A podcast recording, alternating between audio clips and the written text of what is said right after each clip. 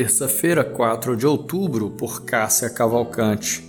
Viva em paz e ofereça perdão. Pois esse meu filho estava morto e voltou à vida. Estava perdido e foi achado. Lucas 15, verso 24, parte A. Nas histórias dos personagens bíblicos, encontramos vários deles com dificuldade para pedir perdão. Parece que a história continua em nossos dias.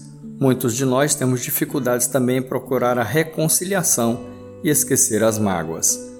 Jesus nos ensina a amar e a perdoar para que possamos conviver em paz em família, na comunidade de fé e na sociedade. Não é assim, porém, que acontece, pois a vingança tem um sabor de vitória em nossa sociedade. A mídia enfoca, através de histórias verídicas e de ficção, esse sentimento, dando-lhe grande audiência. A palavra, por outro lado, afirma: Amados, nunca procurem vingar-se, mas deixem com Deus a ira, pois está escrito: Minha é a vingança, e eu retribuirei, diz o Senhor. Romanos 12, verso 19. Poderíamos refletir sobre diversos exemplos da Bíblia, mas quero mencionar a linda parábola do filho pródigo, um filho que saiu de casa e deu uma grande tristeza a seu pai. O pai, todavia, não desistiu de seu filho. Aliás, os pais não devem desistir.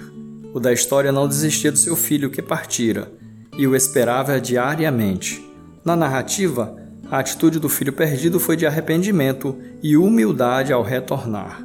O Senhor Deus quer nos perdoar de todas as ofensas e quer que nós possamos exercer o perdão para com o próximo. Só o perdão poderá trazer paz ao nosso viver.